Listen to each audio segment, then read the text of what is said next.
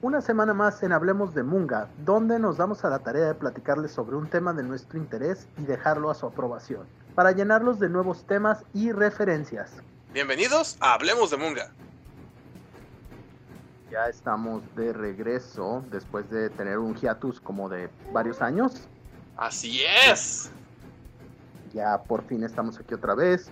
Nos da mucho gusto poder hablar, eh, tener este espacio para poder hablar de cosas que le podrían interesar a la gente, que nosotros somos fans, somos así como muy asidos a esta cosa, pero a, veces dices, bueno, no sé si todo el mundo comparta esto, hay gente que no, que no lo conoce o hay gente que, que lo conoce y le tiene una mala idea a algunas de las cosas que dicen, ay, no, es que eso suena, suena como, como bien gacho, suena como muy, muy extraño y no se dan la oportunidad. Entonces aquí yo, mi, expectativa es algún día que, alguien escuche algo de esto y diga, ah, mira, eso suena chido y suena como que se lo está inventando, suena como que miente, así que mejor lo voy a revisar yo para ver si es cierto que es así. Sí, suena tan pendejo que podría ser mentira, entonces mejor lo busco. Y así, no, no, no puede existir una madre así. Yo creo, yo creo que se lo están inventando. Pero bueno, eh, que empezando con esto, eh, yo voy a empezar a platicarle a, Gil y a ustedes también sobre uno de mis intereses que, que viene así como de, más atrás tiempo. Eh, empieza desde 1993, cuando tendría yo como nueve años, que por primera vez nos, nos pone una computadora aquí en la casa y lo primero a lo que yo tuve acceso es a un BBS. No sé si tú te acuerdas, Gil, de esas madres de los BBS. Puta, me, me, dolieron las rodillas de escuchar eso.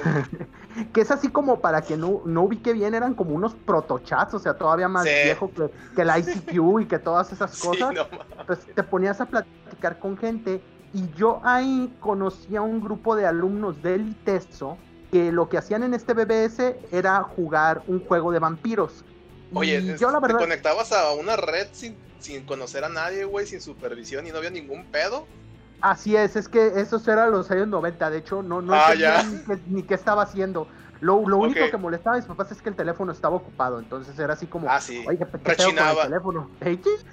entonces, era así. De hecho, me acuerdo mucho que mi nick en ese entonces era Rictor, como el personaje de Fuerza X.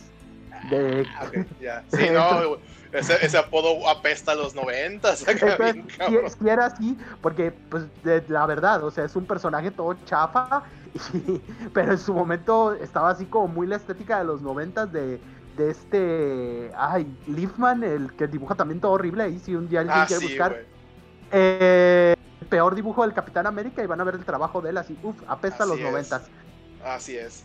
Entonces, eh, tomo esto y yo jugaba en lo que entonces me, decían que era el clan de la bruja. Bueno, eso entendía yo, la verdad.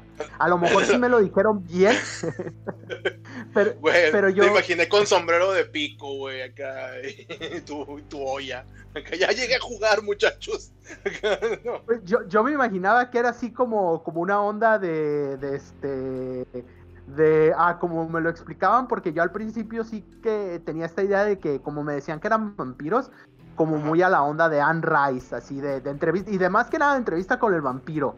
Ah, o sea, eh, vampiro con olanes y ropa muy elegante, ya. Sí, pero ya como me decían que era moderno y así como más así, entonces por eso me fui por el lado como de los de los X-Men, como que ya que me lo pintaron de la, de la otra manera dije, no, pues suena más así como como X-Men, pero la verdad era nada más de puro cotorreo, nunca entendí bien de qué se trataba el juego. ¿Cuántos años dijiste que tenías en aquel entonces? Como, nueve años, yo creo, más o menos. 1993 y más o menos tenía como nueve, nueve años.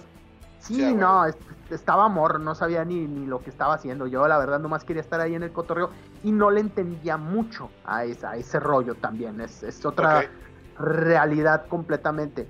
Pero pasa el tiempo y llega 1996 y en 1996 ya cuando yo estoy en la secundaria me da tiempo de de empezar a entender un poquito más, me empiezo a meter esto del rol. No voy a mentir, yo al rol llegué por Calabozos y Dragones, como la mayoría de la gente.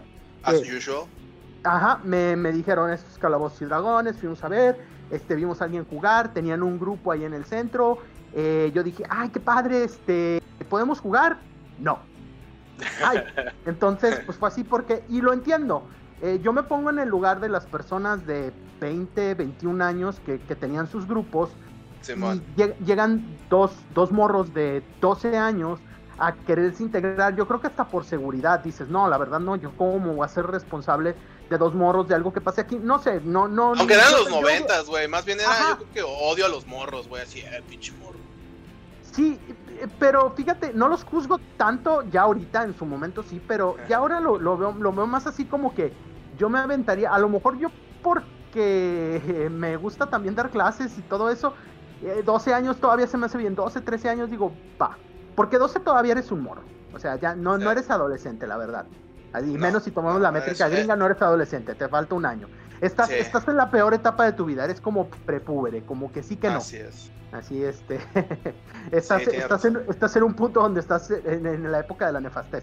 Vamos, estás en la primaria, entrando secundaria, no, no cuentas, güey. Así es, estás, yo acabo de entrar a la secundaria, acaba de entrar, estaba en primero de secundaria, por eso me acuerdo muy bien, estaba todo emocionado, fuimos ahí y, y sí entendí más o menos cómo estaba el rollo del juego porque nos dejaron jugar una sesión, nada más para que veamos, pero luego nos dijeron, no, ¿saben qué morro? La neta no. Ah, o sea, a fin de cuentas sí los dejaron jugar, o sea, llegaron. jugamos para que viéramos el juego, para que nos explicó un cuate, este, nos sentó, nos puso a jugar y bla, bla, bla. Entonces yo, yo me moví a, a, querer encontrar un juego de rol. Y la primera vez que fuimos, fuimos un amigo y yo a una tienda de aquí de Guadalajara que ya no existe, que se llama Master Comics. Y ahí en Master Comics, el, el, dueño le ve la cara de turista a mi compa. Yo no iba con él, y aunque hubiera ido con él, yo creo que entonces nos ven la cara de turistas a los dos. Pero Gacho eh, le dice él, es que yo quiero jugar Dungeons. Y le dice, ah, no, mira, pues", y le baja una caja carísima. Iba con su papá, que su papá en aquel entonces trabajaba en la Pepsi, entonces sí tenía un buen puesto. Entonces, ah, la navia. El pedo no era el dinero. Entonces ah, le dice, no, mira, esta es la caja, esto es Dungeons, y acá mamalón, carísima, pum, paga el madrazo, está en inglés todo yo hablaba un poco más de inglés que él o entendía un poco más, entonces me dice, oye, ¿sabes qué? Ya conseguí el juego, pero hay, una, hay un problema, está en inglés. Ah, no está en un idioma desconocido para nosotros. Oh, Dios mío. Tráetelo y aquí lo checamos. Entonces yo empecé a checar el juego y nomás no entendía y no veía las reglas y decía, ay cabrón, ¿qué estoy, qué estoy haciendo? Esto está más complicado. Ahora uno puede pensar, no, pues es que a lo mejor no sabía suficiente inglés o... No, lo que la, la básica lo que pasa en esta historia, en esta tragedia griega, es que no nos vendieron un juego básico, nos vendieron una caja de un material aparte, o sea que sí tenía que ver con la gente que conozca más de juegos de rol, podrá entender esta parte. Nos vendieron la caja de un suplemento que se llama Planscape, muy bueno. O sea, una, expansión, güey, o sea, te vendieron la expansión sin tener el juego. Sin el juego, ajá. Entonces, ah, pues eso es muy difícil es como para quien no, no, sepa ni de videojuegos ni de juegos de rol, imagínense que le venden la, cuarta temporada de una serie. Así, ¡pum! Ándale, y, y sin explicaciones, sin, sin el previamente en, porque son los 90 y eso no se usaba. Entonces, que de entrada así, o te, te ponen la novela como al capítulo 200 y así, ¡órale! Entonces, no había manera de que jugáramos. Con eso. Dale, qué mal eh, pedo, güey se quedó la caja ahí y entonces me tocó a mí porque él ya había ido, ya había, ya había quemado su carta con su papá de que le comprara algo de rol, entonces yo traté de hacer la prueba. Cuando yo voy, yo ya iba, a mí no me vendes algo en inglés, número uno, porque no me voy a arriesgar a que me vendas otra cosa y yo quiero un juego básico. entonces me vende un, juego que se llamaba Hombre Lobo, el Apocalipsis. Ok. Y venía de, una traducción de, una compañía española que creo que ya no existe, que se llama La Factoría de Ideas. Eh, me, pasan me pasan este juego y para empezar veo que es muy difícil eh, comprar dados. Me, intento meter así como, como a la comunidad para ver qué, qué se puede hacer de, de, la gente que jugaba rol aquí en Guadalajara. Y era muy difícil en aquel entonces, no aceptaban a mucha gente, tenían así como sus clubs privados era así como una cosa muy de que, de que si no estabas ahí, no, no ibas a ser capaz de entrar. Y no estos eran si, era muy elitista entonces, güey. O sea, era de grupos selectos, de gente selecta, con dados selectos, güey, para poder jugar el juego selecto, güey. Bastante. Y eso era mucho de, sobre todo del mundo de Calabozos y Dragones. Entonces yo regresé a que ya descubrí leyendo mi libro de Hombre Lobo que esto no era parte de Calabozos y Dragones, no tenía nada que ver. Me volvieron a engañar, maldita sea. A medias, fue, fue un engaño a medias porque este sí era un juego en sí mismo. Entonces yo lo leí todo y empecé en la exploración por ahí del 97-98 del internet primigenio, ese que, que, mucha, mucha gente, hoy en día muchos chavos no tienen la oportunidad de experimentarlo, pero que era lentísimo.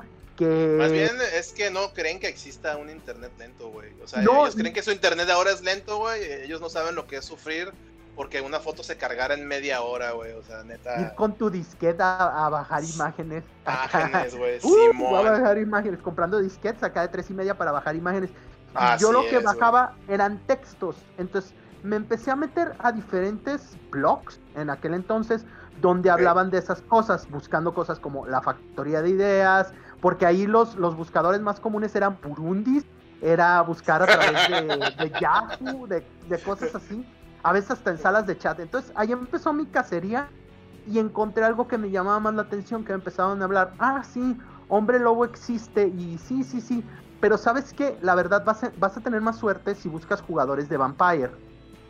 Y yo dije, ah, ok, eso, eso es otro juego, es, es, otra cosa, es otro juego distinto. No, no, fíjate que hasta eso utiliza el mismo sistema. Nada más eh, está en, en, en, otra línea. Eh, y, ah, ¿sabes qué? Es más, hay un grupo en México, porque no toda la gente era mexicana. Eh, hay unas páginas que la gente que ya haya jugado esto y que ya sea experta en esto y que pueda escuchar, se acordarán de, estos títulos como la Biblioteca Oscura, ese tipo de comunidades, sobre todo muy españolas. Me dijeron, ¿sabes qué? Yo he leído de que hay una comunidad que es de México. Y de ahí me... literalmente estabas buscando vampiros en México. Así es. Qué loco me redirigen a una página que se llama, ya creo que por aquí ya era este 98, 99, más o menos, una onda así, ¿no? Los años son, son un poco eh, nublosos para mí exactamente en qué año pasó todo esto, pues pero, pero lo que sí me acuerdo bien, es más, pudo haber sido hasta en el 2000, eh, es que doy con esta página que es vampiros.com.mx que es todo. ¿Dónde encontraré vampiros? Vampiros.com.mx. sí, ¿verdad? Este, bien pendejo yo. y ahí, me encuentro con, una comunidad que me provee, primero que nada, una tienda. Eh, que, eso, que eso fue importante. Una tienda que no se, no se ponía moños de, qué venderte y qué no venderte, que te tenía los productos ahí. Que, que fue. Cabrón, ¿eh? No, o sea, legit, o sea, encontrar una tienda así en esos tiempos, güey, sí era si era difícil, digo, y hablo, hablo desde cualquier rubro, cualquier tienda que era especializada en algo, era de, pues déjame ver si te lo vendo, te ves medio menso, así que la verdad, la neta, mm, no. Y ya que te vendían así. Yo creo que porque no me veían. bueno, eso es muy posible. Aparte, sí, aparte como era online, digo, yo no, yo no compré nada online hasta muchos años después. Era muy temeroso de las, de las redes, güey, pero... Yo sí, pero sí, a lo mejor era eso en, en, en, posteriores episodios, a lo mejor algún día les, cuento todas mis, mis primeras hazañas con, con, comprar en línea, las buenas y las malas. esta, comunidad tenía también un chat y tenía foros y tenía foros por ciudades. Entonces, este, pues yo me fui acercando a, a, estos foros para tratar de encontrar primero más gente que jugara. Primero mandé pedir los libros. Eh, me conseguí el, libro de Vampiro. Eh, este libro genial. Yo ya encuentro la tercera edición de Vampiro no, no entré desde la primera. La edición que yo tenía de Hombre Lobo era la segunda edición, pero de Vampiro compro la, tercera edición ya. Una, una portada que es muy, muy bonita y muy a mucha gente le gusta mucho, que es así como este mármol gris y una rosa roja. Así, bien ah, Sí, sí, sí me acuerdo que una vez vi ese libro en tu casa, sí, sí, ya sé cuál dices. Muy, muy simple. De hecho, es una de las cosas que ahorita hablaré de la historia ya del estudio. Eh, entonces yo, yo compro este libro, me llega, empiezo a leer las reglas y como muchos juegos, lees las reglas este, y dices, ok, no entendí. gracias a la comunidad ya que tienen un chat, poco a poco fui entendiendo un poco más cómo funcionaban las reglas, me fueron explicando. Ahí en el chat tenía la oportunidad de otra vez, remontándome al BBS, como en el BBS, jugar. Pero ahí ya teníamos un poquito más cosas. Teníamos eh, versiones muy, muy, muy, muy, muy primigenias de como los bots que son para tirar dados que ahorita utilizan, bueno, desde Discord hasta Roll20, hasta casi cualquier plataforma que usen para jugar rol. Hasta Hangouts, este, un montón de cosas que usan eso. Pero en ese entonces ahí teníamos era, uno. Era acá el cavernícola de esa tecnología. Ándale, entonces ahí teníamos eso y ahí jugábamos y yo ahí aprendí muchas cosas y fui leyendo el sistema y entonces porque todo el mundo, todo mundo yo creo en algún momento tiene esta etapa donde quiere ser darks. A lo mejor no todo el mundo lo intenta. Voy a, voy a ser muy claro en esto. Porque hay quien me puede decir, no, yo nunca hice nada de eso. Ok, pero a lo mejor sí sentiste ese impulso de oscuridad en tu corazón de, de querer vestirte de negro, pintarte las uñas y decir soy dark. Quiero tu sangre. Quiero tu sangre. Pero yo, yo, yo lo tuve, este, escuchaba mucho metal, acá mucha música así como muy oscura y como que este rollo de vampiro iba, iba muy bien, ¿no? Con esta nueva persona que yo estaba construyendo en mi cabeza de sí, voy a ser así oscuro y voy a, jugar ah, vampiro. Y em, empecé a leer mucho. Robert Smith, ámame. Eh, y sí, a escuchar a The Cure, a Bauhaus, todo, todo, eso acá, soy Darks acá. Eh, y, y, más que nada, una, una de las cosas que más recuerdo, este es que el libro de tercera edición de Vampiro, cuando tú lo abrías, la primera frase que tiene cuando empieza la historia que sirve de prólogo para el libro dice Bela Lugosi está muerto, que es haciendo referencia a la canción de Bauhaus que se llama Bela, Lugosi is dead. Entonces, eso, eso fue una cosa así como muy chida de, oh, este libro me entiende, este libro sabe, sabe que, me gusta. Este libro me habla, ay Dios mío. Este, este libro me, me, está hablando.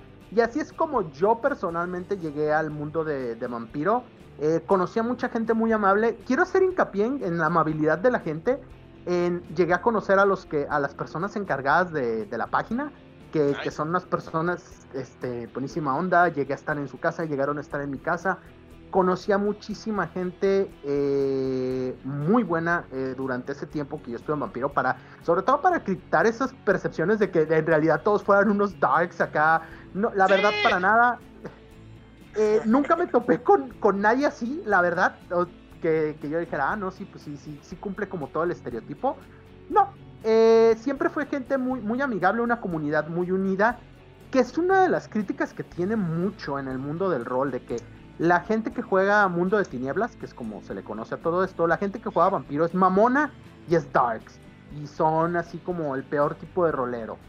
Cuando yo en mi experiencia, el peor tipo de rolero que yo cuando yo iba empezando fue el que jugaba Calabozos y Dragones. Y no por eso estoy diciendo que sea una mala comunidad, no lo es. Pero todas las comunidades van a ser más abiertas o depende. Yo creo que por lo mismo de que Vampiro en esa época no era tan popular como Calabozos y Dragones, se podían dar un poquito más estos como permisos de dejar entrar gente nueva. Y era así pues como ese es el pues, rollo, ¿no? No tenemos a nadie. es, exacto, o sea, yo creo que es el problema con las comunidades de, de rol que luego no se dan cuenta que ocupan gente nueva que consuma cosas y yo creo que lo que dices tú, o sea, Vampiro empezó y dijo, vamos a jalar gente. No importa que no sean dark, sean gente buena y vamos a ponernos a jugar y pues vamos a ser una comunidad de verdad y eso está chido, Y, y, no, como decimos, no es que, que, la comunidad de Dungeon sea mala, ni mucho menos, pero como ya tenía más tiempo, tiene más abolengo, por decirlo así, pues no falta el mamilas ahí entre ellos era, que era aquí en México, que es, es, es, lo que yo digo. Yo en mi experiencia personal así fue. Hay gente que ha tenido experiencias distintas que, que, me da mucha pena. De hecho, Vampiro es uno de estos juegos, por eso quería hablar de él, porque es uno de estos juegos que o lo aman o lo odian. Ahí así, poca gente está, que sí hay como todo, no, no, no, no voy a mm, decir claro, claro. Que, que, Vampiro es el, el timbiriche de los juegos de rol. es la pizza con piña del rol, sí, a lo amas o lo odias, no, no, hay, no hay punto medio, no hay punto medio de, de no, pues a veces sí ando humor, no.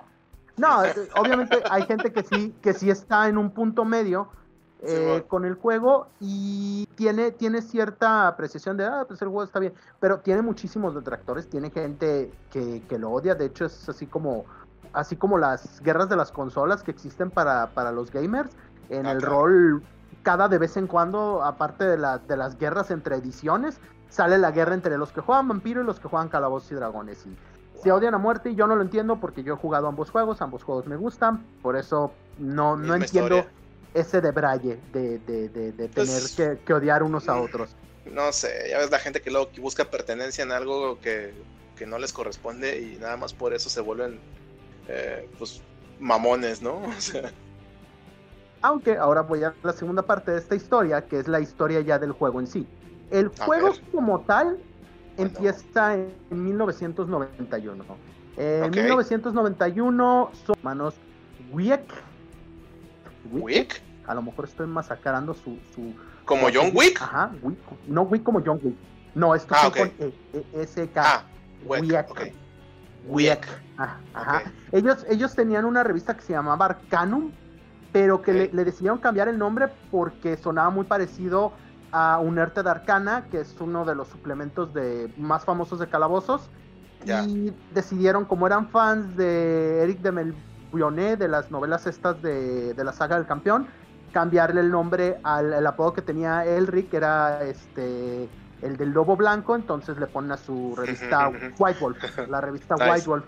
Ok. Entonces, de ahí ellos van publicando esto, es una revista sobre juegos de rol, y luego conocen a otra persona que se llama Mark Ray Hagen, que se hace su amigo, que él, que él tenía con sus amigos en su sótano, tenían una como especie de compañía que se llamaba Lion Rampart, donde ellos publicaban un juego que se llamaba Ars Mágica, que era un juego así como de, de magos y todo ese rollo, como algo parecido este, a Eso fue en los 90. En los 80s. En los 80 Ok. En 1987, 1989. Entonces Órale. ellos, ellos se conocen eh, y se vuelven amigos, empiezan a platicar y deciden hacer, eh, unirse para empezar a trabajar en un producto nuevo. Mark Ray Ok. Hagen cuenta que en algún momento saliendo de ver la película de los muchachos perdidos, le comenta a uno de sus amigos que se le hizo muy, muy cabrón lo que acaba de ver y que le gustaría mucho tener un juego de rol relacionado a eso. A lo cual su amigo le dijo que sí, pero que sería un poco monótono y te aburrirías muy rápido de estar matando vampiros. Como que no, porque ya existía en Calabozos un, un módulo donde podías hacer eso, que es Ravenloft, algún día hablaremos de eso. Eh, entonces, que, que no sabía cómo, pero que iba a pensar en una idea de cómo llegar a, a tener esta, esta visión de, de, de hacerlo divertido, un juego de rol de vampiros, pero que sea divertido. Sí, huevo. Trabajando en muchas otras cosas, eh, ya cuando se empezaron a unir en 1990, que, que se, se unieron eh, tanto la revista White Wolf y el estudio Lion Rampart para hacer el estudio de juegos de White Wolf, eh, empieza, empiezan a hablar de diferentes ideas y de cosas que podrían hacer, y entonces ahí es cuando Mark Hagan, él comenta en varias entrevistas que le llega la idea de ya saber qué hacer sobre todo porque dice que en algún momento trabajó en un juego que se le perdió, que era donde jugabas a ser un demonio y tú eras un demonio en el infierno, tenías que luchar contra otros demonios y todo eso, entonces, Vas a hacer spawn. ándale, y entonces se le ocurrió de te jugabas a hacer Spawn antes de que existiera Spawn. Y eres spawn, güey. Escucha bien esto, McFarlane. Entonces, entonces llega el punto donde se levanta y acá al más puro estilo aristotélico dice, Eureka, ya sé, vas a ser el vampiro. Y esto es un, es un punto A yo creo que clave en, en- en la idea del rol, porque aunque ya dije, ah, sí, yo Darks y el juego y la comunidad me recibió muy bien, a la hora de que ellos desarrollan el juego, el juego se desarrolla con una idea muy interesante, porque es un juego donde no juegas a ser un héroe tal cual, o si lo eres, eres un héroe extraño, porque juegas a ser un vampiro. De hecho, eh, al- alguna vez me acuerdo que con mi padre eh, estaba y él me dejó con una, con una de estas personas de la comunidad que pasé un tiempo con él. eh, íbamos de viaje y él me iba a dejar ahí. Y me iba preguntando, ah, oye, ¿de dónde lo conoces? Ah, pues lo conozco en una comunidad de un juego que yo juego. Ay, ¿cómo se llama el juego? Ah, Vampiro la Mascarada. Ok. ¿El juego de qué se trata? Y le, le digo, ah, pues juegas a ser un vampiro. Y nunca se me va a olvidar la mirada que me dio por el retrovisor, así como de, ¿Qué? sacudió la cabeza y dijo, ya no voy a preguntar más. Y no hablando como por 20 minutos. Fue, fue silencio mientras él manejaba y me echaba así como miradas a través del retrovisor, así como de, de desaprobación, así como de, ay, güey, ¿qué hicimos mal? ¡Qué mal! Se quedó a esperar a que llegara mi amigo. Yo me imagino que porque se imaginaba que iba a llegar, no sé, el conde Drácula, así vestido de negro, con sombra de copa, las uñas largas. Tú y eres Memo, bla, bla, bla. bla, bla, bla, bla. Y no, cuando Sí. llegó una, una persona súper amable, ni siquiera vestido de negro, este, muy, muy amable. Ah, señor, mucho gusto, muy educado. Ya como que dijo, bueno, hay ser de esas cosas raras que hace la gente, y ya se fue. Y yo ahí me quedé con él, y ya entonces sí, ya fuimos a los rituales satánicos. No es cierto, no. Nunca hubo nada de eso. Y eso Agarra es- bien al, al vampiro, Memo. ¡Ah! es- esto es una de las cosas de las que se va a aprovechar el, el- el juego. eh, Vampiro la Mascarada llega en este, en este punto donde está lo del pánico satánico todavía. Todavía no se ha Uh, acabado, sí. pero, pero empezó con Doños y ya estaba así como que los últimos años. Entonces, un juego de rol de vampiro era así como algo muy arriesgado. Pero entonces la comunidad nerd empezó a jalar, y ahora sí, vuelvo al punto de antes, a la comunidad darks, a la comunidad gótica, que ahora sí encontraba, a lo mejor ellos no querían jugar a ser un paladín o un hechicero o un druida o un guerrero, ni tener Claro. hazañas salvando princesas y peleando con dragones, pero ser un vampiro era algo que llamaba la atención de otra comunidad que no existía.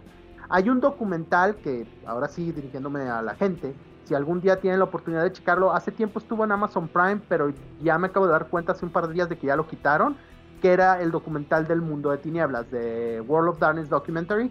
Ahí Ay, pueden pensé que ver ibas a decir de What We Do in the Dark. Ese también es muy What buen We Do in the. Shadows, What We Do in the Shadows. Ah, ya, también sí. muy recomendable. También muy recomendable todo el documental, la película y la serie, este, puf, chulada. Pero no, este es Ah, un huevo. documental sobre la empresa donde te hablan de, de, muchas de las cosas, de cómo, cómo llegó una diferente comunidad. Pero lo que más integra y lo que más va a hacer, lo que más va a disparar a la comunidad de vampiro es el hecho de que crean una, una cosa que ya existía en Calabozos, que es el juego de acción en vivo. La gente que no sepa, voy a dar una explicación rápida de cómo se juega un juego de rol. El juego de rol en mesa, lo más común que le dicen tabletop, es te sientas en una mesa con tu hoja de personaje, un montón de dados, como ustedes lo vieron en Stranger Things. Ah, Tus monitos, todo eso, tiran dados, hay un cuate que está narrando la historia, hay muchas referencias en la cultura pop de eso. No hay tantas, pero sí existen, como en la película de Laberintos y Monstruos de Tom Hanks, donde entramos a la otra cosa que es el rol en vivo. Que es el rol en vivo, es donde sí se disfrazan, se van a un bosque, simulan las batallas y todo esto. Entonces, a la hora de que existe Vampiro, Vampiro va a crear un sistema para esto que es conocido como el teatro de la mente. El Mind's Eye Theater para hacer LARP, que LARP es Live Action Role Playing, que es un juego, de, ajá, un juego de rol de acción en vivo, que es donde se juntan todos y se visten de darks, se visten de vampiros, se maquillan mucho y tienen reuniones.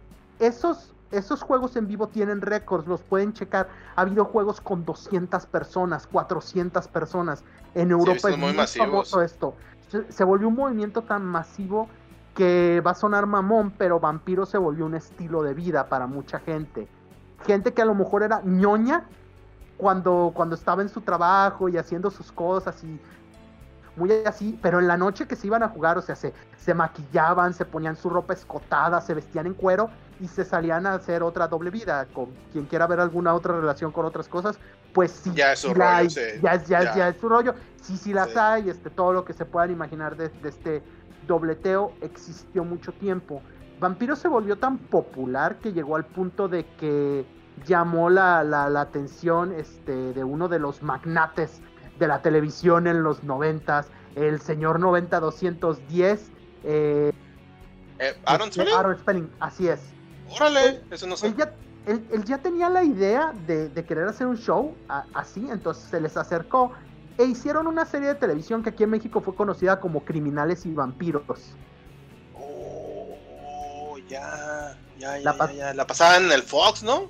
La pasaban en el Canal 9. Ay, sí, cierto. Sí, sí, sí. La pasaban en el Canal 9 y quería, que él lo que quería era competir con Buffy, la verdad. Esa era su idea, así como eh, tener una, una onda así de, de ese tipo. Entonces desarrollan esta serie en inglés, se llamó Kindred, Kindred The Embrace. The Embrace. Hicieron nueve capítulos para la serie. La trama ya. era demasiado complicada, eh, giraba en torno al príncipe de la ciudad, porque los vampiros tienen como una sociedad feudal, pero ahorita voy a entrar a la historia del juego. eh, eh, y en la cual este príncipe colabora con un miembro de la policía para resolver cosas sobrenaturales que están pasando en la sociedad de los vampiros y todo eso. Y era, era como que demasiado complicado. Es que suena a un policía, a un vampiro y un pastel que habla resolviendo Sí, misterios. ándale, ándale, resolvían los misterios de la ciudad. No, mames. Pero, pero en, en este caso, cuando, cuando ya llega, llega al punto donde la, la serie empieza, hay quienes, hay, hay diferentes, ha habido muchas versiones a lo largo de por qué se canceló. Hay quienes dicen que los ratings no daban, que la gente no entendía la serie. La verdad, en el mismo documental que comenté antes, eh, comentan que lo que pasó es que empezaron a tomar muchas cosas del juego eh, que, por las que no estaban pagando. Y que oh. pues el estudio les dijo, oye, ¿qué onda? Este, pues no, no habíamos acordado nada de eso porque estás usando todo esto si ni siquiera nos has pagado. Y pues Aaron Spelling como que dijo, ah cabrón, pues ¿cómo que quieren que les pague? Pues de qué están hablando, yo no pago. Entonces, aquí, hubo, Soy Aaron Spelling, vamos. hubo, un rollo donde, donde dijeron, ¿sabes qué? Pues no, pues ya sabes que déjame agarro mi producto y vete a la chingada, este, yo no te voy a dejar que sigas haciendo esto si no estamos recibiendo nada. Esa es la razón más real que dan de, de por qué hubo esa ruptura en el programa de televisión. Digo, porque eh, nueve capítulos para una serie de ese tiempo es una nada, güey. O sea... Sí, es, es una nada y los, los pueden encontrar por ahí. Creo que en YouTube hay algunos completos, ahí pueden ver. Eh, la serie, pues era así como que más o menos a mí no me gustaba mucho, pero y ya la he visto completa y no es así como la gran. Yo me acuerdo de los maquillajes, eran así como de Babylon 5, ya sabes, o sea, como bien, bien plastudos y todos toscos, güey, acá yo de qué con el Nosferatu, güey, acá se ve raro. Sí, no, no, no tenían, la verdad no, no estaba muy, muy, muy bien hecho el maquillaje. Después han tenido, tuvieron, eh, porque se fueron moviendo a otros tipos de negocios, también tuvieron, han tenido dos videojuegos para Vampiro. El primero se llamó Redemption, que era un juego a la Diablo. O sea, era muy parecido, parecía que nada más habían encimado cosas, pero era básicamente Diablo. Porque se jugaba más o menos igual, tenía todo eso donde jugabas con el vampiro Christoph empezando en la edad, en la edad media y moviéndote hasta la edad moderna. Eh, tenía ahí como unas cosillas interesantes el juego, pero ese juego no hizo tanta mella. A mí lo único que se me hace inolvidable de ese juego era la frase que decía cuando tenías hambre. Cuando tu personaje le daba hambre, decía tu personaje, The hunger strikes and the beast awakens in the darkest corners of my heart. Eso es lo que yo más. ¡Oh, no, verga, güey! Está muy, muy deep, güey. eso, es lo que, eso es lo que yo más recuerdo de ese juego acá. Porque lo oía cada rato. Estaba acá y. ¡Ah, ya me pegaron! The hunger strikes at the beast, awakens in the darkest corners. Porque lo empezaba a decir rápido cada vez entre más te bajar y. ¡Ya te oí, pinche Christoph! ¡Ya basta! ¡Que tengo hambre, chingado! Así, Dame de comer, puto. Ese juego le fue bien, pero a medias. El juego que le fue mejor pero a posteriori, mm. realmente, ya después de que mm. salió todo eso, fue Bloodlines. Yes.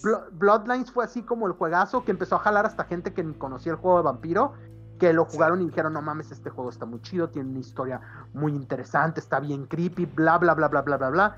Eh, se ve bien chido, que se veía bien chido por el tiempo. Sí, en su época se veía muy bien. Eh, ahí ya te daban, ya no tenías que jugar con un personaje hecho, ya podías tú armar tu personaje. Y pues fue una experiencia muy padre. En algún momento se asociaron ellos con un estudio que se llama CCP, que son los que hacían EVE Online. Sí. Uh, tuvieron, tuvieron este un, estudio que, les que se que se juntó con ellos y hicieron un plan para hacer en el 2005, 2006 más o menos, hicieron un plan para sacar un MMORPG en el 2006.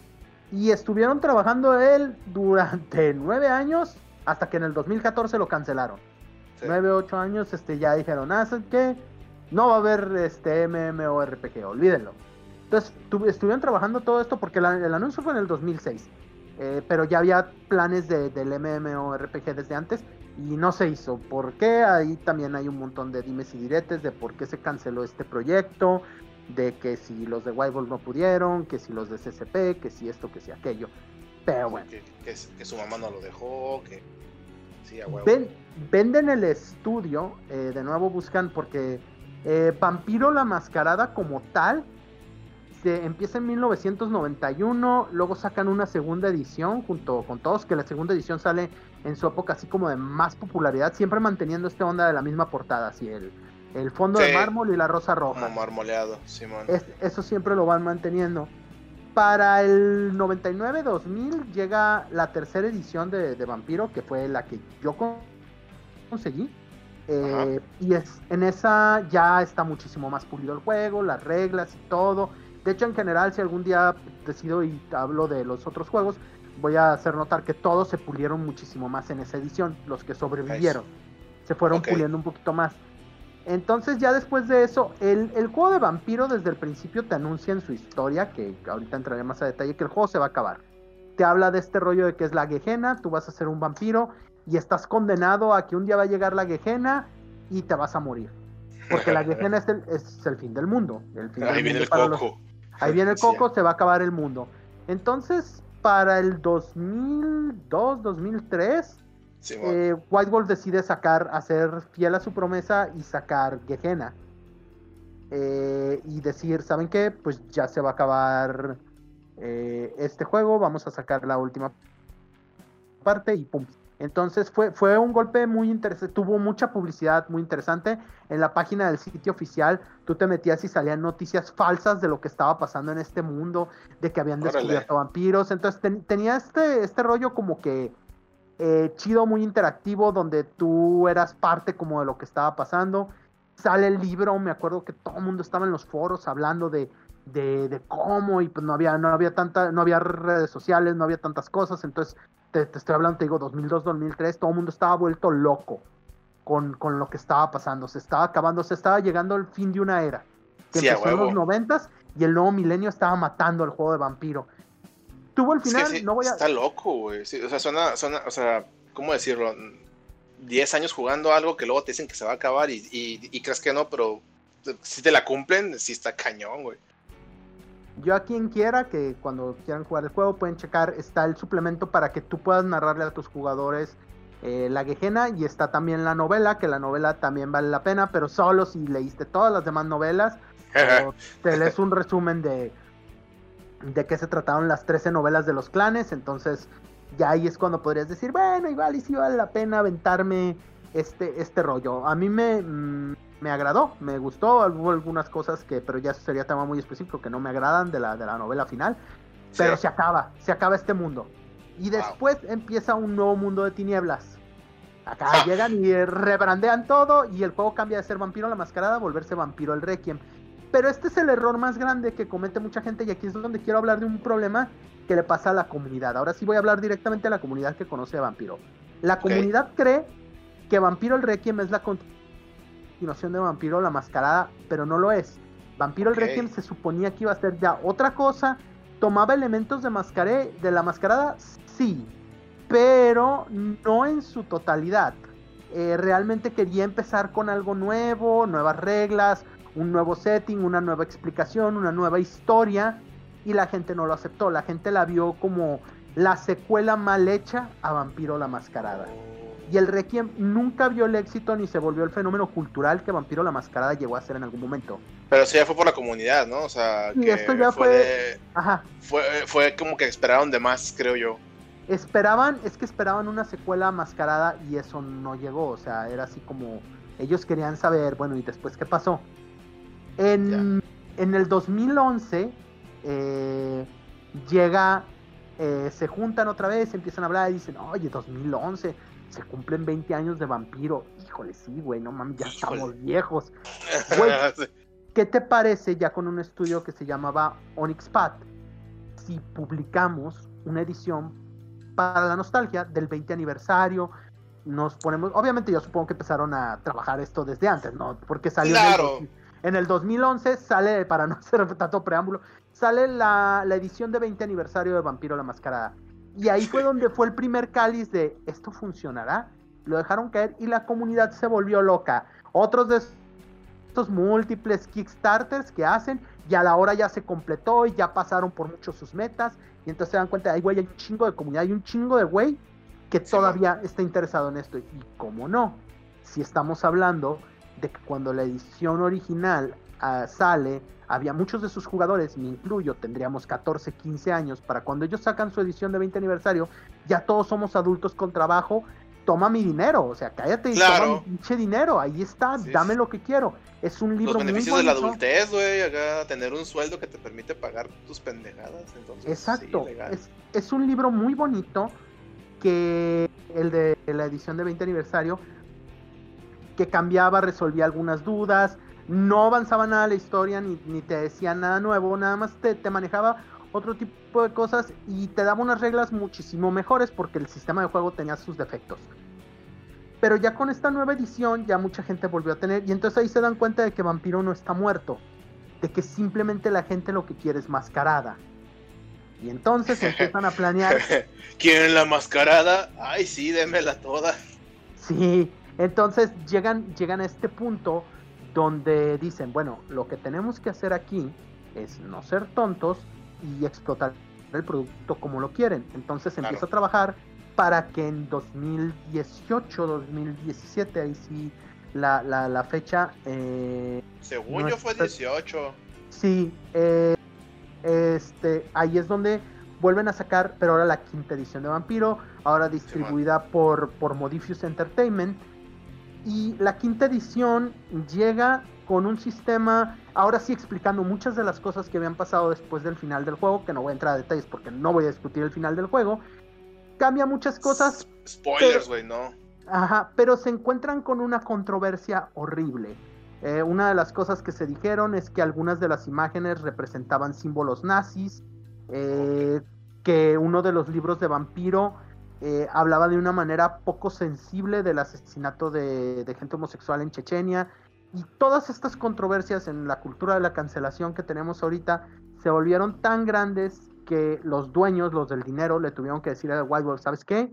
Tú ya no eres responsable de esto, este, con permiso, eh, Paradox, Ah, que- es una eh, ¿Saben qué? Este, muchas gracias por participar, pero tú lo único que haces es crear controversia. Porque aparte los mismos creadores no ayudaban en mucho, decían unas cosas, otras, se peleaban con la gente, se engancharon en esto. Ya Y cayeron en el empezó- juego de la red. Sí, claro. Entonces, y aquí no vamos a juzgar quién está bien o quién está mal. No. Yo no, yo no, yo no vengo a juzgar este si está bien o está mal. Lo que pasó, pasó.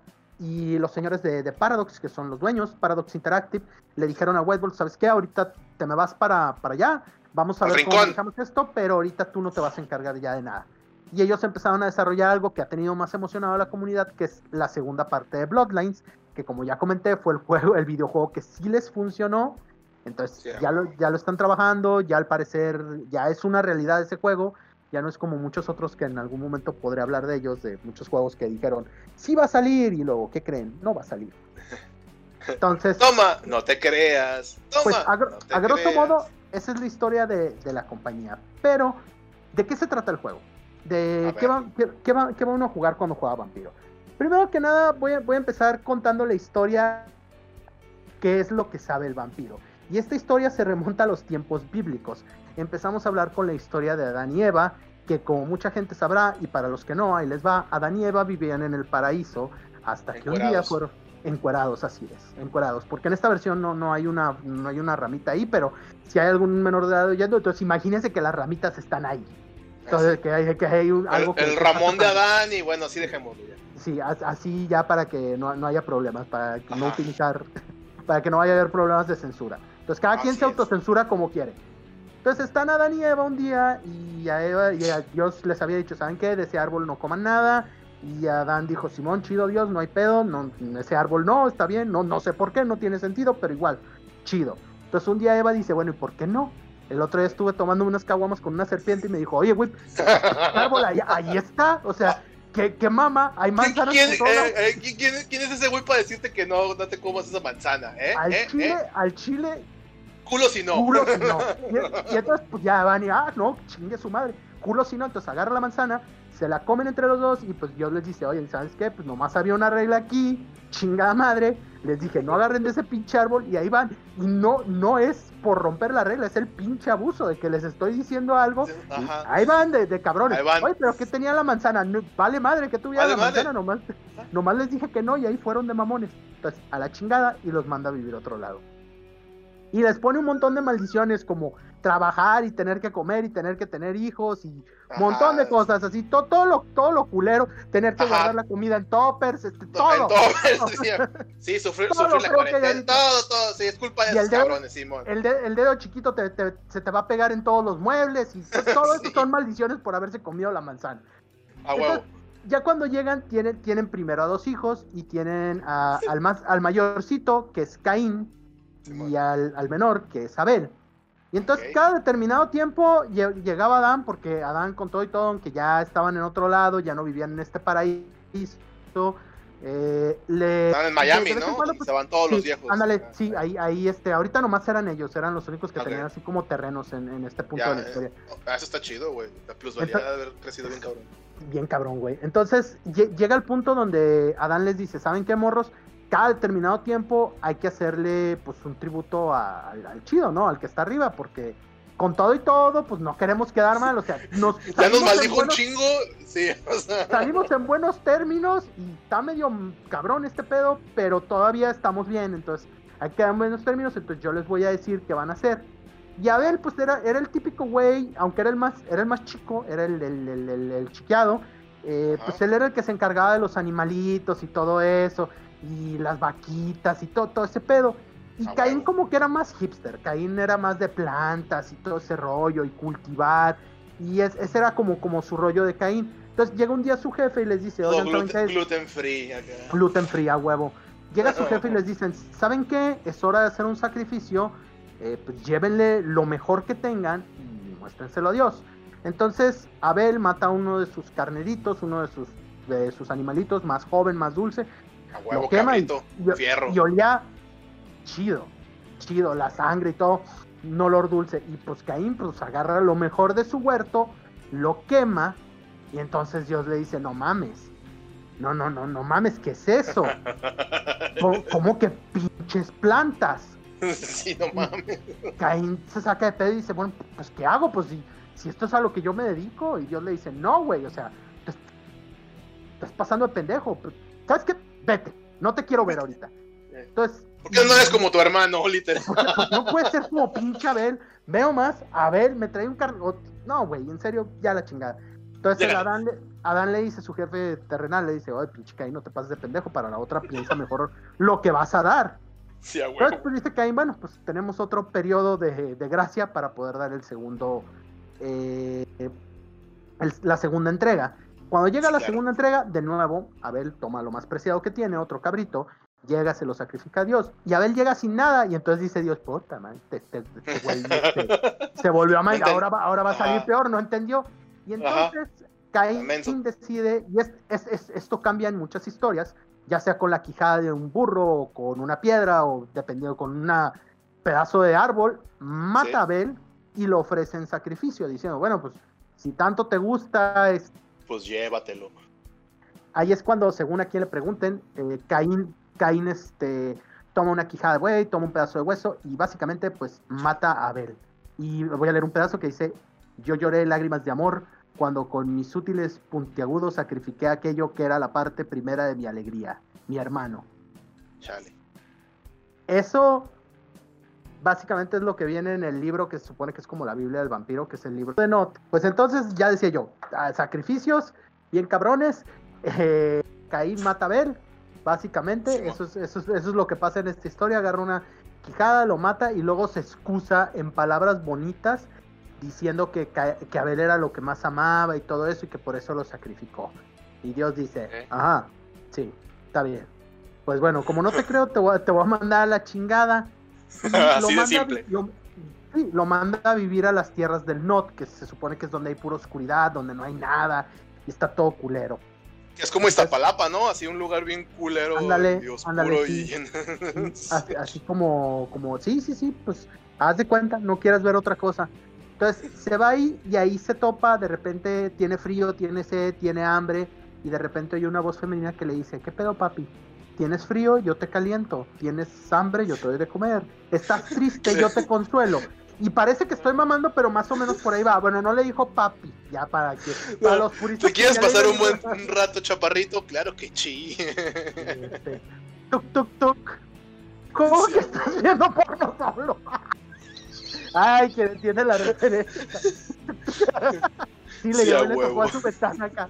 Hola papi, ¿cómo que estás viendo porno solo? Sí, no, no, no, no pasó eso, pero sí escucho una voz femenina y esta resulta ser Lilith eh, Lili le dice, ¿sabes qué? Yo fui la primera mujer de tu papá, pero yo nunca quise servirle y entonces pues me exiliaron para acá, pero yo aprendí muchas cosas. Yo desperté y te voy a ayudar a despertar a ti. Entonces le enseña a Caín que por estar en las tierras del Nod le enseña a tener poderes. Que, que son ¿Poderes locos? Poderes locos, loquísimos, ah, diría yo, de hecho. Entonces de, de repente ya saca sus poderes. Es cuando llegan varios ángeles a hablar con él. Primero llega Miguel y le dice, oye, oye, ¿sabes qué, Caín?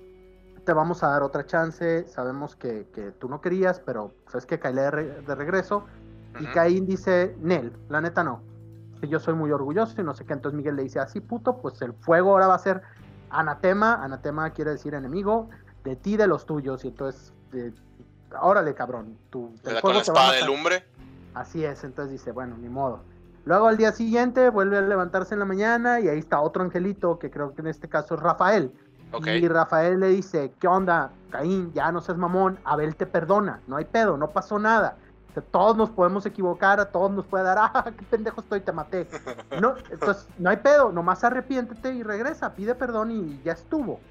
y entonces, este, Caín le dice, ¿sabes qué? Pues la neta, no, no me arrepiento de nada y no, dile a Dios que, gracias, pero no. No regrets. Le dice, así puto, pues de ahora en adelante vivirás en la oscuridad, el sol va a quemar como ya te quema el fuego del otro, pero, pero más gacho. Entonces, antes de que Caín le pudiera decir, a mí tú, empezó a sentir que el sol le quemaba y se escondió. Se escondió en la tierra y dijo, madres. Al día siguiente sale para encontrarse con Uriel. Y Uriel le dice, a ver, Caín, esta, esta es la tercera. Ya vengo a decirte, ya en buen pedo, ya estuvo bien, mucha mamada. Eh, eh, sobre engaño no no hay engaño, sobre, sobreviso no hay engaño. Ah, yo dije al revés, perdón. esta es tu última pinche oportunidad, Caín ya no te voy a, te vamos a volver a rogar más. Acepta y ya, ve y pide perdón, güey, ya, neta, no seas mamón. de, cabrones, de cabrones, ya, güey, ya, ya estuvo. Y Caín le dice, ¿sabes qué, güey? La neta no. La neta ya, ya les dije a tus otros dos Ah, huevudito el muchacho. Que no estés chingando. Entonces le dijo, ¿sabes qué, güey? Ahí te va. No vas a estar ni vivo ni muerto. La comida será cenizas. Te alimentarás solo de sangre a ver, puto, a ver si con eso aprendes. Oye, este, este güey se le dejó más gacho, ¿no? Sí, no, ya este güey. Eh, más cosas. Y ya este güey sí dijo, bueno, pues es que no entiende, le ponen una a cada uno, yo le voy a aventar un chingo a ver si así. Este, y. Volvió a ir otro ángel, pero este ángel ya le dijo, ¿sabes qué, güey? Ya, ahora sí, ya nadie te va a pedir que te arrepientas, ya, órale, ya estuvo suave. Yo nomás vengo a decirte que Dios te la va a fiar, vas a tener una oportunidad de redimirte algún día, tú y tus hijos. Ah, porque obviamente quiero que sepan, todas estas maldiciones eran para Caín y para sus hijos, para toda su estirpe. Entonces Caín cuando ya obtiene superpoderes de Lilith le dice a Lilith, ¿sabes qué Lilith? Ahí de rato, aquí te quedas, yo me voy. Se regresó a la tierra de los hombres donde vivía su otro carnal al que él no conoció, que era Seth. Y empezó a vivir ahí en, en, la, en una ciudad. Entonces empezó a volverse el rey de reyes porque tenía poderes, no estaba ni vivo ni muerto, tenía que comer sangre y todo el pedo. Entonces un día conoce una... me perdí un poco. Quiere decir que después de que le metieron su madrina a Los Ángeles eh, y tenía acá los poderes de Lilith y todo ese cotorreo loco, eh, le dijo, cámara, eh, ahí te dejo con el chamaco y yo me voy a ser rey. No, no, con Lilith no, no, tuvo, no tuvo hijos, lo, lo que pasó ah. es que él, se fue, él, él se fue de, de ahí de Colilith para ir a buscar su suerte acá a las tierras del hombre, que es donde ya ah, vivía. Se supone que Adán y Eva tuvieron otro hijo que era Seth, porque si no, pues obviamente tuvieron que haber tenido más hijos, porque si no, ¿de dónde sale el resto de la humanidad? Sí, claro, pero los populares eran los Caín y Abel. Caín y Abel, sí. Entonces, ya se va y ahí empieza a convivir con la gente y ya había un chingo de gente. Ya para cuando él regresa, ya, ya le habían cambiado el pedo bien cabrón y ya había un chingo de gente viviendo aquí. Entonces se, enamora de una vieja, ve a una morra que se llama Sila y dice, ah, yo, yo quiero que esta vieja sea, sea mi nalguita, la verdad. Entonces ahí le dice, ¿qué onda? Cáele o qué. Porque le habían enseñado un chingo de cosas. Era bien, era bien rápido, te mando un Uber. era bien rápido, era bien fuerte, nada le hacía daño, era bien guapo, podía dominar con los voz, pero por alguna razón esta vieja le decía, ah, no, no mames, güey, la neta no, hueles bien culero, hueles, te afecta la boca. Y pues pinche Caín dijo, hueles como a muerto. Eh, hueles a muerto, fuchi, quítate. O Simón, güey, pero en la mañana. Y acá como que Caín no hallaba cómo y se encontró una bruja Y aquí esta, esta, esta bruja le va a ver la cara de turista. No voy a explicar cómo le vio la cara de turista, pero lo, lo hace que sea su esclavo. Ok. Eh, en esto es haciéndolo beber su sangre tres veces. Pero le, le ayuda a que conquiste a esta vieja porque le dices que cualquiera que beba tres veces de tu sangre se va a volver tu esclavo. ok. Y ahí dice, ah, es el secreto en tres noches, haz que beba tres veces de ti. El güey dice Gareth, este, y sigue siendo el gato de la bruja, porque la bruja lo, lo obliga a hablar, a amar. Oiga, ¿y tiene que ser sangre forzosamente? Sí, sí, así como sangre no, no puede ser otra cosa, porque yo le quiero ¿Ningún dar de beber otra cosa. Yo le quiero dar de beber otra cosa, pero no, no, no se pone tan cochina esta historia. Sangre, aquí, aquí vamos a mantener todo el sangre y asesinato, este, por si hay niños, no, no, no, no va a haber sexo. Sexo no hay en esta historia. Es, es Ok. limpia. Hay mucho asesinato y muerte y tripa, pero no, Destripadero, venganza. sí. pero no hay, no hay sexo en esta historia. Ok, qué bueno. Entonces- Me siento más entonces- tranquilo. Sí, ya, ya, para todos los niños pueden regresar a escuchar. Eh, Caín agarra a Sila y pues la, la hace su esclava, básicamente. Al año y un día, que es así como esta onda así muy, muy, muy tradicional de la fantasía de un año y un día después, Caín Ah. logra romper este control que tenía la bruja y le dice, oye bruja, este, es que fíjate que los ángeles me dijeron que un día de estos mis hijos se me pueden poner punks y yo no sé cómo les voy a hacer. Y le dice, güey, fácil. Y corta una rama de un árbol y le dice, atraviesa con una de estas su corazón y los vas a hacer. Ah, con una de estas. y ñénguele que atraviesa la bruja. Y órale, pendeja. Ah, Entonces dice, ah "Ah, ¿la sí, choleó? así es. Y Órale. entonces dice, dice, un montonero. Aquí vamos a ver que en Vampiro empieza a haber una historia de unas familias disfuncionales.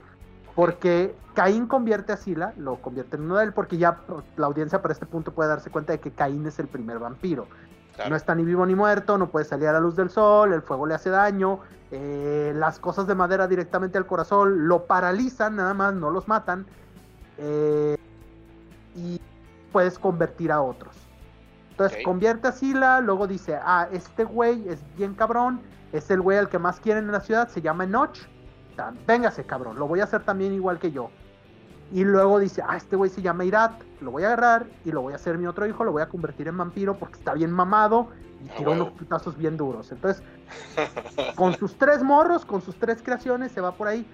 Pero lo de siempre, que va a pasar en casi todas las historias de vampiros, se enfadan y dicen, ay, no mames, que ahí, pues yo también quiero algo, o sea, yo también estoy esperando como tener hijitos o algún pedo así. ¡Ey, apá!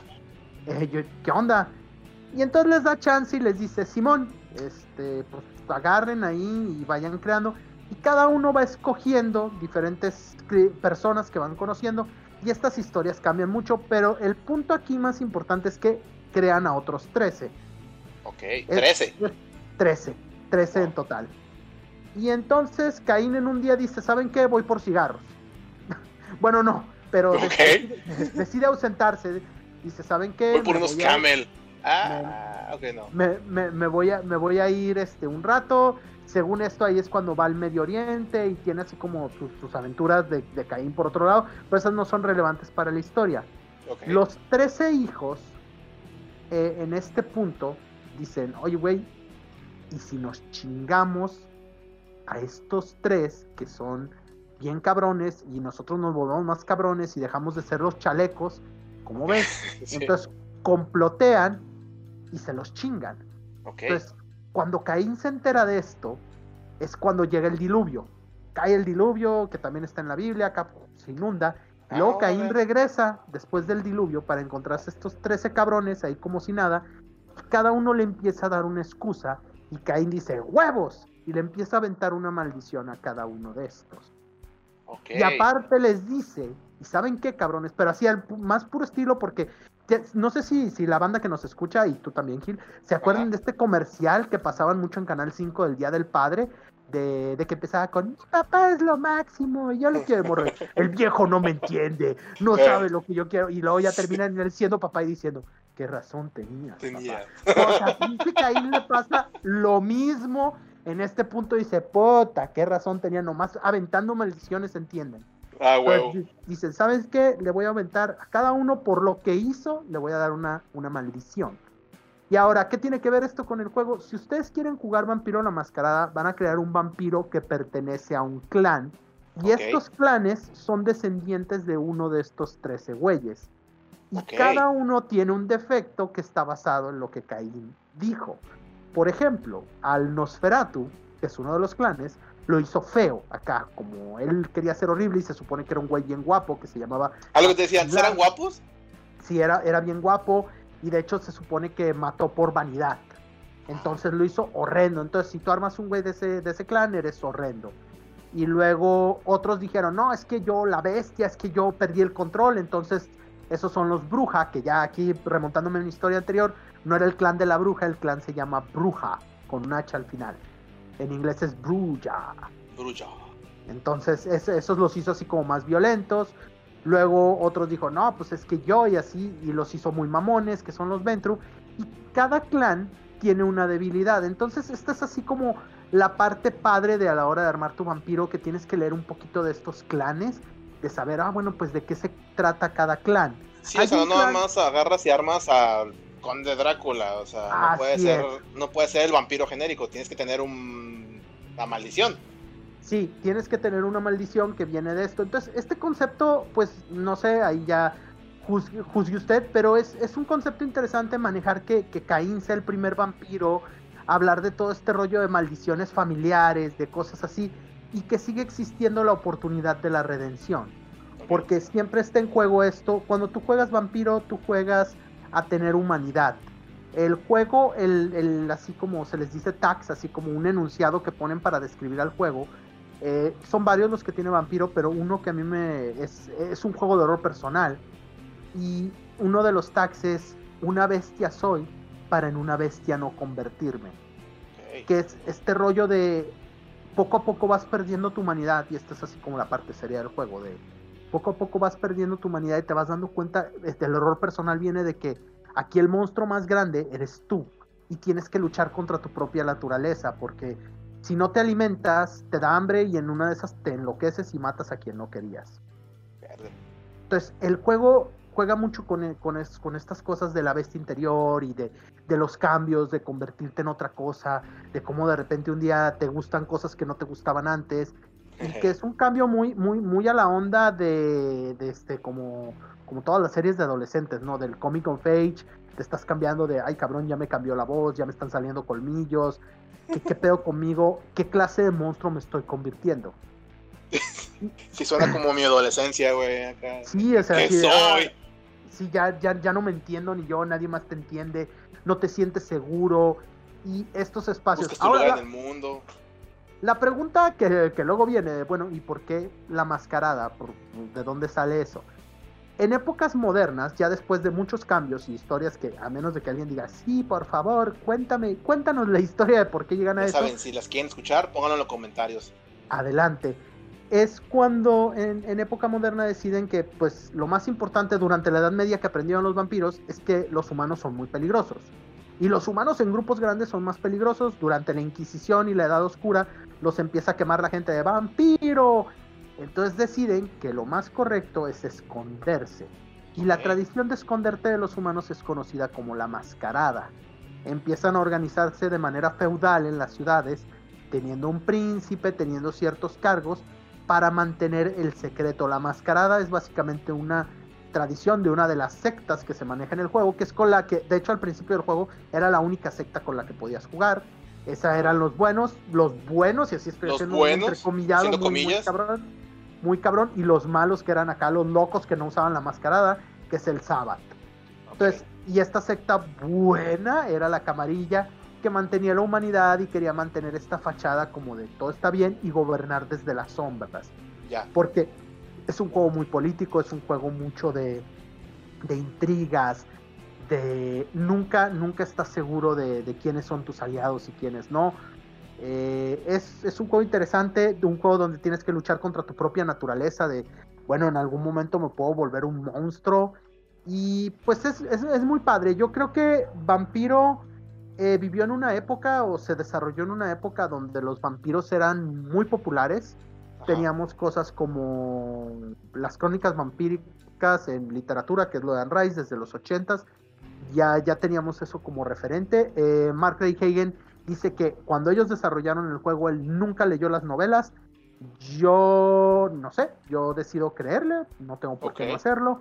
Pero hay gente que dice que, que, es mentira, así como cuando a veces se escuchan o se sabe que Gary Gigax a veces decía que él no tenía no ni idea con el Señor de los Anillos para crear calabozos y dragones. Ah, ya, claro. Pero bueno, ya ahí cada quien decide si le cree o no le cree. Pero no hace daño, pero.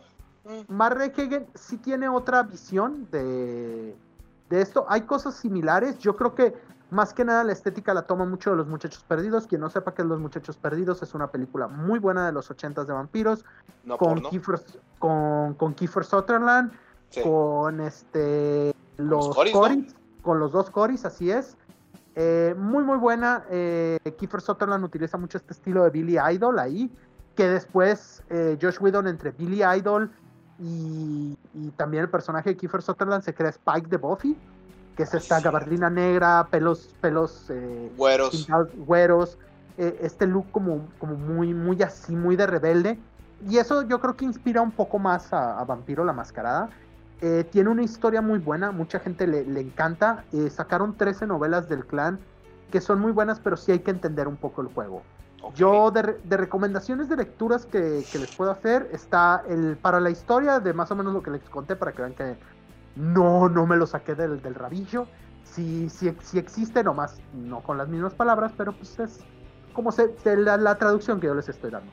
el, el libro de Not los fragmentos de Ercilles y las revelaciones de la Madre Oscura. Las revelaciones de la Madre Oscura es ya así como más clavado, porque es así como un libro para ver todo desde el punto de vista de Lilith, porque ahí salen otras historias, se habla un poquito más de por qué ayudó a Caín, eh, qué pasó cuando Caín se fue, todo este tipo de cosas.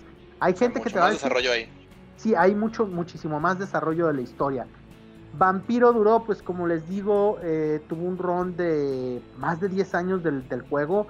Eh, creó comunidades de muchas cosas. Digo, poco si lo comparamos con Calabozos y Dragones. Eh, tuvo un boom muy grande para los juegos de rol. Es, es una de esas experiencias que mucha gente le ha tocado la mala de que tienen así esta experiencia. No, es que pinche juego Darks y pinche juego acá de güeyes nomás viéndose y y diciendo puras mamás. Y no es un juego tan de acción como Dungeons. O si es de, acción, dicen, no, no mames, esto es como jugar Underworld. Que por cierto, también ahí hubo unas controversias con los de Underworld. Ah, sí. Entre Vampire y Underworld. Si hubo ahí como, como cierta controversia. ¿Qué pasó? ¿Qué pasó? ¿Qué pasó? Eso, eso se ve muy pirateado de nosotros. Porque Vampiro catapultó todo un mundo. Todo lo que se conoce como un mundo de tinieblas. Lo, interesante del mundo de tinieblas es que el mundo de tinieblas está definido perdón, como nuestro mundo, pero más oscuro, más, más violento. Todavía más. Este es el mundo en el, que, en el que vives. Eso, el hecho de que sea el mundo real, se presta muchas cosas y también, como mencionaba antes, pues ha traído problemas, como el caso este de Chechenia, como este, este, tipo de broncas cuando se meten en, en situaciones muy reales. Sí, claro. Pero pero yo lo que quiero decir es que esta historia es muy buena. Eh, Vampiro se merece que, se le dé una oportunidad a los que sean aficionados al rol.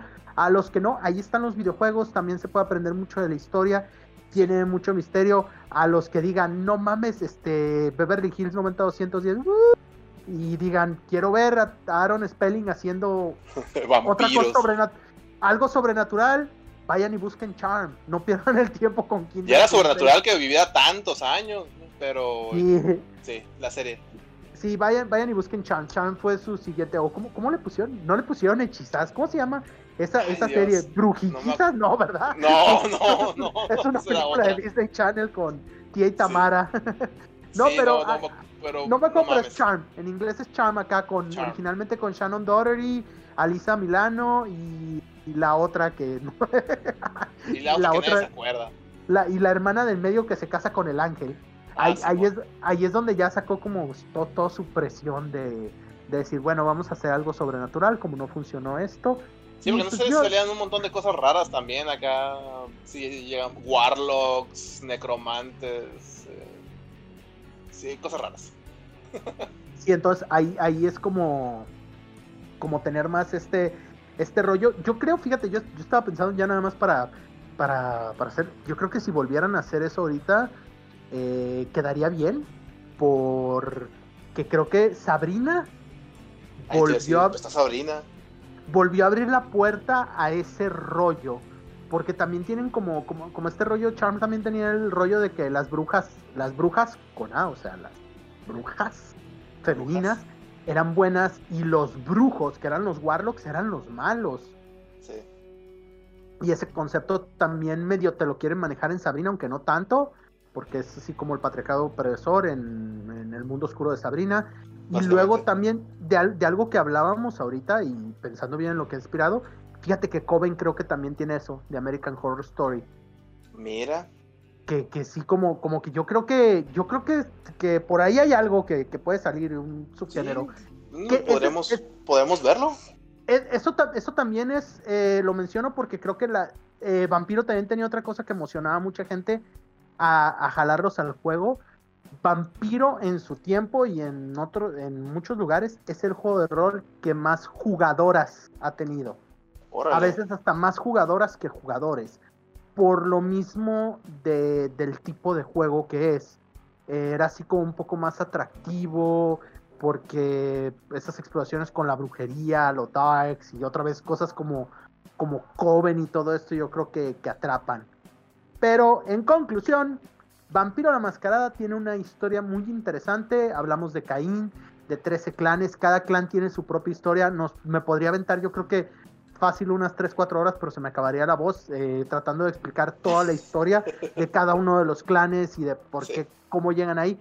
Pero básicamente eso es lo más importante entender, lo que les dije. Caín es el primero de los vampiros. ¿Por qué llega White Wolf a convertirse en un éxito como juego de rol? Y cómo es que yo encuentro este juego de rol, cómo es que yo encuentro a su comunidad y por qué para mí es algo tan importante. La gente que ya lo haya checado y no, lo no le guste, yo le sugiero que le dé una otra oportunidad, a lo mejor en otro medio. Hay juegos de mesa también. Se ¿Eh? llama El Príncipe de la Ciudad. Y está chido, sí. Van a sacar otro juego de cartas. Tuvo un juego de cartas como Magic que todavía se sigue todavía existe. Yo lo juego. Se llama The Eternal Struggle. Es, es un juego bueno, muy diferente para quien juega Yu-Gi-Oh! Magic, porque están acostumbrados a uno contra uno y este juego es así como de más jugadores. pero tienes. Ajá, entonces es, un juego diferente. Van a sacar otro juego de cartas, pero ya de esos como los que son de mesas, que no son de coleccionar, sino más bien ya traen todas las cartas ahí. y, vas, y vas jugando. Eh, van a sacar una cosa así. Eh, ya viene el videojuego de, de, Bloodlines, por si quieren checarlo. Están las novelas también. Hay muchísimas cosas. Y si ustedes les gustan los vampiros y eh, crecieron en una época donde su referencia de vampiros es Crepúsculo, que yo no juzgo a nadie, a quien le guste, respetable, pero yo sé que mucha gente lo odia. Eh, yo me gustaría decir algo, algo que le oí decir a Max Landis, que es el hijo de John Landis, un director de, cine de terror muy, muy famoso, eh, hombre lobo americano en París, que un día Max Landis estaba pensando en cómo hacer algo y dice que le, le preguntó a su papá, a ver, contéstame esto, ¿cómo matas a un vampiro? Y Max Landis le dijo, sol, este, el fuego, una estaca al corazón. No, no, estás mal, lo matas como se te dé tu chingada gana. Tú eres el escritor, tú decides cómo pasa. Esto, es, esto suena mamón, pero es una importante que creo que todo mundo debería de entender a veces mucha gente juzga muy fuertemente, y voy a hacer un, disclaimer. No me gusta Crepúsculo. Vi la, la primera película con comentario de un amigo que leyó los libros, este, que estaba fascinado, nos estaba contando la película. No es lo mío, pero no lo odio. No es así que diga, ah, Dios mío, este arruinó como, como otra placa de honor, es decir, que Crepúsculo ha arruinado a los vampiros para siempre. Yo no creo, yo creo que son los vampiros de una generación y de un tipo de persona y está muy respetable quien quiera jugar algo así o quien le guste eso. Sí, no, a fin de cuentas cada quien escoge su veneno. A mí no me gustan. Y si hay alguien que es joven y que ya creció con esto, donde si va a decir que le gusta Crepúsculo, lo van a mirar con desprecio y le gustaría encontrar algo que no sea vampiros, busquen en Vampiro. Ahí está la quinta edición. La quinta edición es un poco difícil de entrar a ella porque tiene toda esta historia de antes de, que es vampiro, pero yo creo que es una buena oportunidad. Es un juego que vale la pena darle una oportunidad, checarlo ya siquiera por el lore, por la historia, por el camino de Caín. Y básicamente es así como yo lo que creo es la entrada vampiro. Si alguien más quisiera más, déjenos en los, comentarios, o sea, díganos, oye, me interesa saber más de vampiro y organizamos hablar de otra cosa más, así explicarles un poquito más de historia. De, de, su retroalimentación. Coméntenos qué, qué, funciona y qué no. Que quieren, que no quieren. Así es. Pues por mi parte es todo. Espero que hayan disfrutado esto. Espero que hayamos aprendido algo todos. Así es, Memo. Eh, pues principalmente gracias Memo por la historia. Fue bastante chido la introducción a este bonito mundo de los bonitos vampiros, aunque sea muy darks. Y la gente quiera, si la gente quiere saber más, es bienvenida a, a, ponerlo en los comentarios. Que le den like, que nos sigan y principalmente agradecerles que ahora que estamos de regreso, la munga está de regreso, pasen la voz, díganle a sus amigos que compartan, recompartan y le digan a todo mundo que, que estamos de vuelta con contenido cada semana. ¿Sale? Eh, espero verlos pronto. Memo, cuídate mucho. Gracias. Nos vemos la próxima semana. Hasta luego. Bye bye. Bye bye. Bye bye.